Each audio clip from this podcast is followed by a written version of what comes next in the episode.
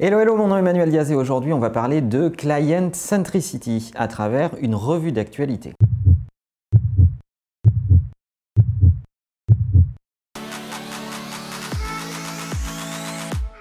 Je vous propose de parcourir quelques actualités du moment qui m'ont fait penser à ce thème, la client centricité, le fait de penser obsessionnellement à son client, qu'on retrouve un peu comme un fil rouge entre toutes ces annonces. Première actualité, la SNCF qui vend Webus à Blablacar. Enfin, c'est pas exactement ça, puisque la SNCF a injecté 100 millions d'euros dans Blablacar pour permettre à Blablacar de racheter Webus. Et ce détail de montage a son importance, puisque j'y vois une différence de culture.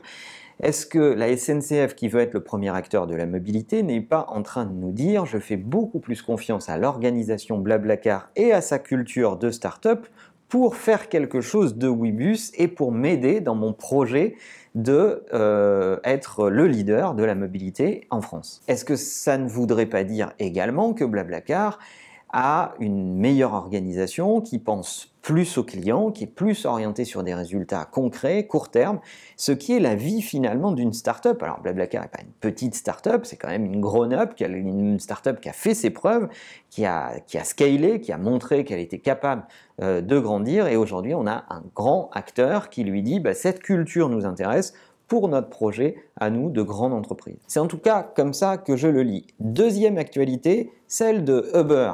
Uber annonce très fièrement une perte de 1 milliard au dernier trimestre. Alors pourquoi ils l'annoncent fièrement? Ils l'annoncent fièrement parce que dans le même temps, ils disent le nombre de courses par utilisateur a augmenté.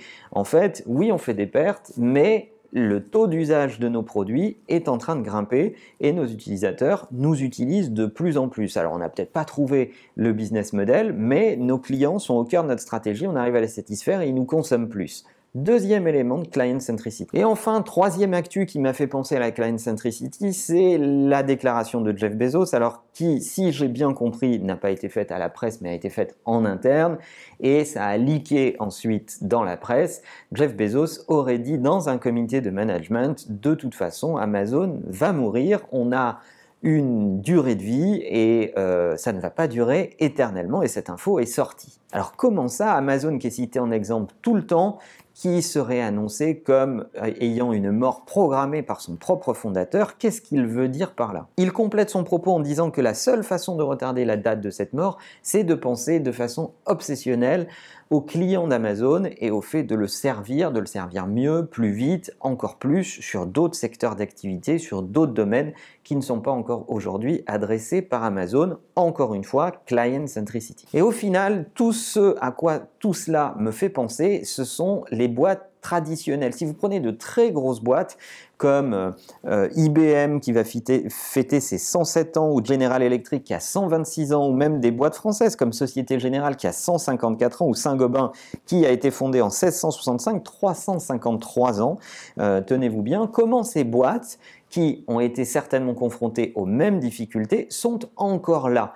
Eh bien, figurez-vous que ces grands groupes dont on décrit très souvent ensemble leur capacité à s'adapter à l'époque, dont on est les premiers à dire qu'ils ne comprennent pas euh, la transformation euh, de notre monde, leur transformation digitale est trop lente, euh, leurs collaborateurs en interne s'impatientent, voire même souffrent pour certains d'entre eux de voir leur entreprise un peu à la rue.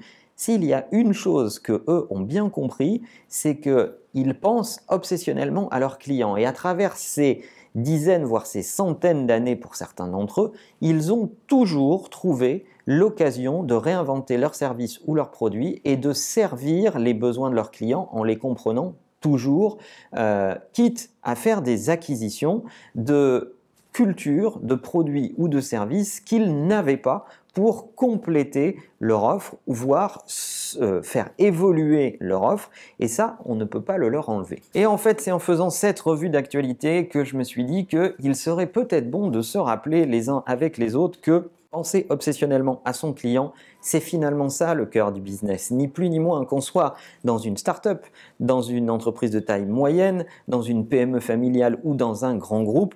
L'obsession qui doit driver les gens qui dirigent une entreprise, c'est le client. Mais finalement, le fil rouge, c'est de se dire, Voilà, si vous avez à cœur de comprendre vos clients, de comprendre leur mode de vie, de comprendre leur façon d'agir, de comprendre les, devices avec lesquels ils entrent en relation avec vous, que ce soit des magasins, des téléphones mobiles, des ordinateurs, des objets connectés, peu importe, si vous avez cette obsession à cœur, alors il y a de fortes chances qu'il ne puisse rien vous arriver. Je serais curieux de savoir si vous employez des démarches de client centricity. Est-ce que vous étudiez vos clients? Est-ce que vous faites, euh, comme on le fait par exemple chez Imakina avec un département qui s'appelle Imakina Insight, euh, de l'analyse de comportement client, des, visites mystères dans vos magasins, des, recherches quali, des recherches quanti Est-ce que vous avez une démarche tout au long de l'année pour comprendre euh, ce que vos clients attendent de vous? Racontez-nous tout ça dans les commentaires. Quels sont